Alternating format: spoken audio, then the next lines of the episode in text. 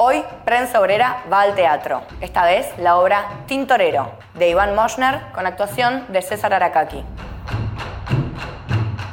Iván Moschner es actor, director, trabajó en cine, en TV, en teatro, con Guillermo Cacache, Ciro Sorsoli, Fabián Díaz, César Aracaki. Es actor también de TV, cine y teatro. Trabajó con Lisandro Rodríguez, con Iván Moschner, con Alejandro Genés ¿Cómo llegan a, esta dupla creativa? Entiendo que también trabajaron, tienen su experiencia en Morena Canteros, ¿cómo se conocieron? Yo sabía de la existencia de César por la militancia, sabía que había un otro actor en algún lado, eh, y en un, nos conocimos en un piquete de, de AGR acá en Callao y Corrientes. En ese mismo año nos presentamos, eh, estábamos en la misma lista en el sindicato de actores, la lista de la lista naranja, la lista de Actuemos. Mi compromiso personal empezó ahí, cuando yo justo llegué de vacaciones y alguien justo estaba en la terminal y me dice, ¿sabes lo que pasó con César? No sabía, bueno, me cuento ahí y bueno, y a partir de ahí cambia mi vida en relación a, él, en relación a, bueno, hay que hacerse cargo, estaba en nuestra lista, es nuestro compañero, bueno, y ahí a partir de la militancia para su libertad, bla, bla, bla, bla. Nosotros en Morena necesitábamos actores y él también necesitaba actuar y había que actuar. Yo estaba totalmente por la imagen que habían pasado, vedado para la tele, no me llamaba nadie y bueno, este, acá había una, una oportunidad de trabajo con el grupo, necesitaban gente y me, me sumé a Morena Cantero. ¿Y cómo fue esa, esa transformación, ¿no? de pasar de militar con alguien y conocerlo en ese ámbito a empezar a crear? Y yo creo que el proceso de creación, creación eh, profunda fue ahora en esta obra, en Tintorero, porque con Morena hicimos dos obras antes ahora. Pero en Morena el trabajo es distinto, digamos. Acá, acá con él invertimos mucho, mucho tiempo en, en su trabajo de actuación, inclusive por una cuestión estratégica, porque lo que yo quería era, le propuse a él, inclusive fue planteado esto de antemano, en que descubra cómo era su actuación o cómo podía ser una actuación de él o sea, su, su arte de la actuación. Y, así fue como llegó, y esto, fue, esto llegó la corroboración ahora el fin de semana. También este fin de semana, porque otra espectadora que nos mandó, nos mandó una persona cercana, nos mandó un análisis y todo eso, y, él, y compara su actuación en la obra anterior que ella vio, que fue en, con la actual, saludando la actual con mucha efusividad eh, y que habíamos logrado, y aparte señalando justo cosas que, cosas que habíamos trabajado. Ah. Eh, entonces estaba, estaba bien que ella, ella vea eso y se corroboraba un planteo que hicimos, o sea, una, hipótesis, y, que, que, se corroboraba con ese trabajo realizado. ¿Por qué quieren contar esta historia de, de un hombre jugando con su hijita en el tiempo que tarda en prepararse un arroz?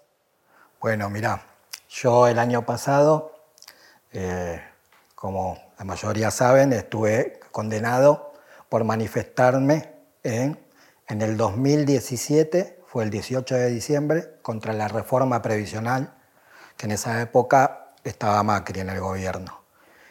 Y luego de esa condena muy injusta, a tres años y cuatro meses de prisión efectiva, ahora presentamos la apelación, estamos esperando que resuelva la Cámara, me dije que algo tenía que hacer, no me podía quedar así con una detención injusta y, quería hacer esta obra, eh, donde llamé a Iván y le propuse que si quería formar parte de, de esta idea que tenía yo y poder mostrar, porque la gente estaba conociendo a una persona por una foto y se estaban diciendo un montón de cosas de mí eh, pero no, se decía lo que era, si era actor, si era, era para la prensa, era algo malo. Y bueno, yo quiero, quiero demostrar en esta obra eh, quién es esa persona también de alguna manera.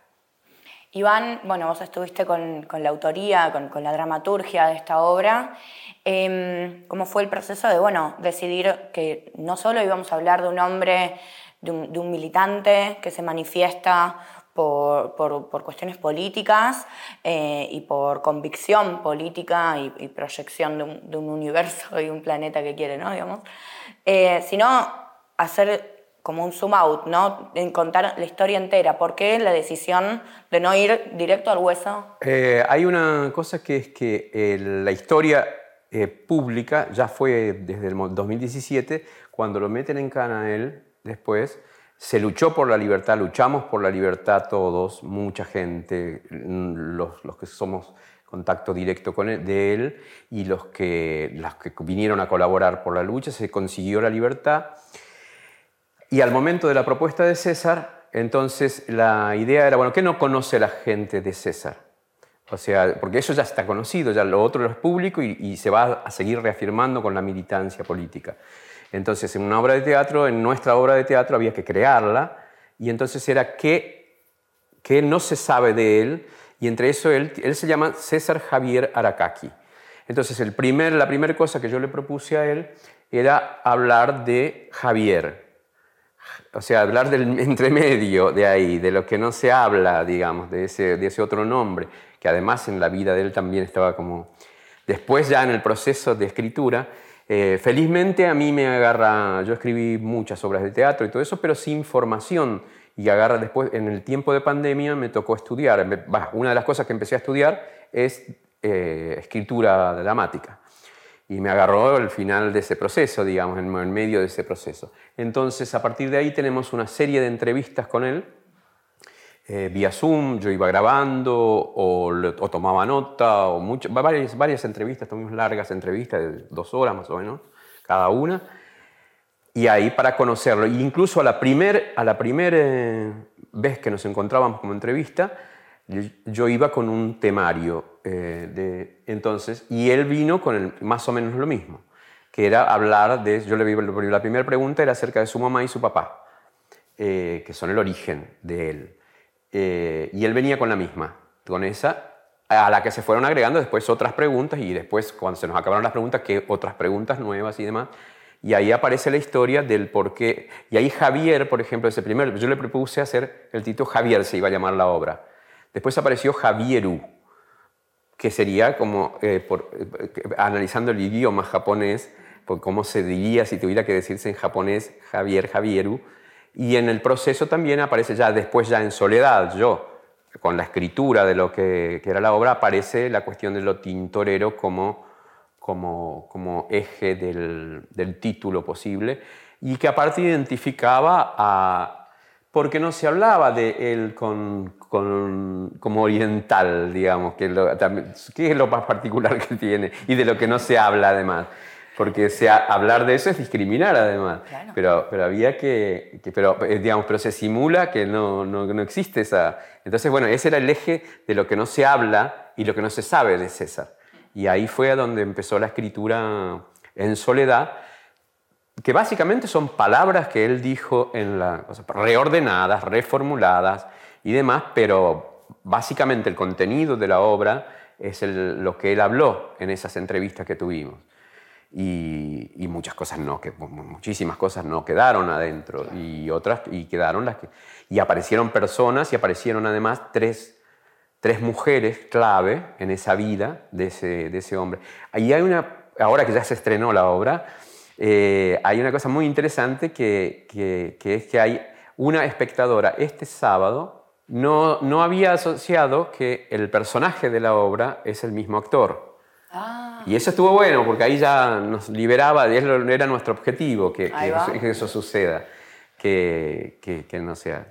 Eh, eso en cuanto a la, autoría, si, si respondí tu pregunta, porque después me tocó en el camino, en el proceso original, había un, éramos tres en realidad en aquella primera reunión, había un director que estuvo con él trabajando hasta julio de este año, donde por razones personales él no tuvo que, alejarse y me tocó a mí, él me propuso hacer la dirección de esta obra y ahí empieza otro proceso que es el de dirección.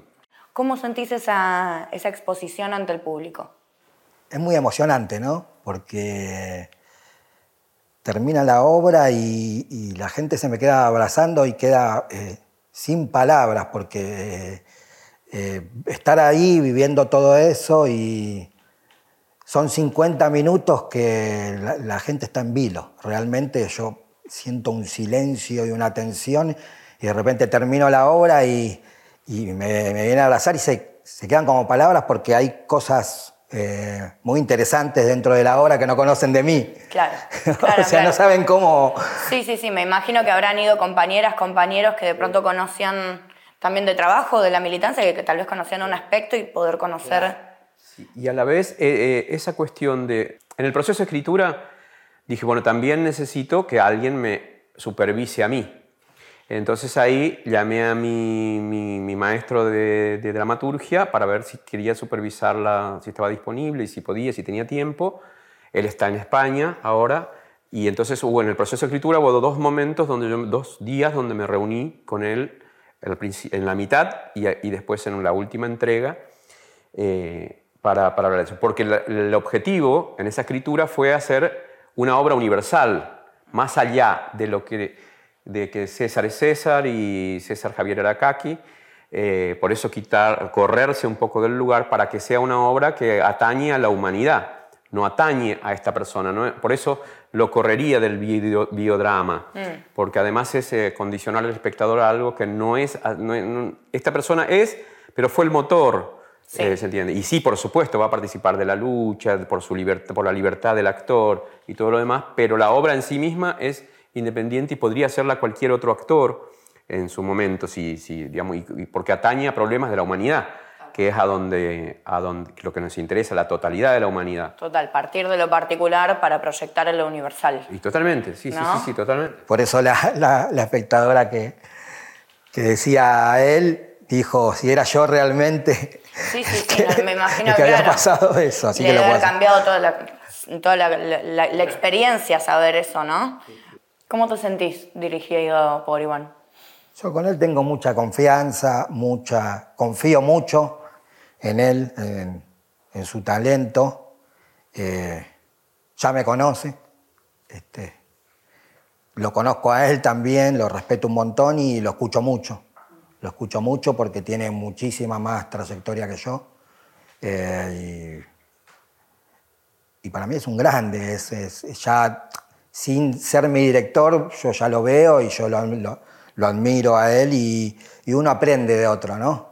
Eh, de otro compañero aprende un montón y yo aprendo día a día de él y bueno, este, eso es lo que me pone contento y lo que me da las ganas de seguir haciendo este trabajo y otros más, porque nosotros seguimos produciendo obra desde el grupo.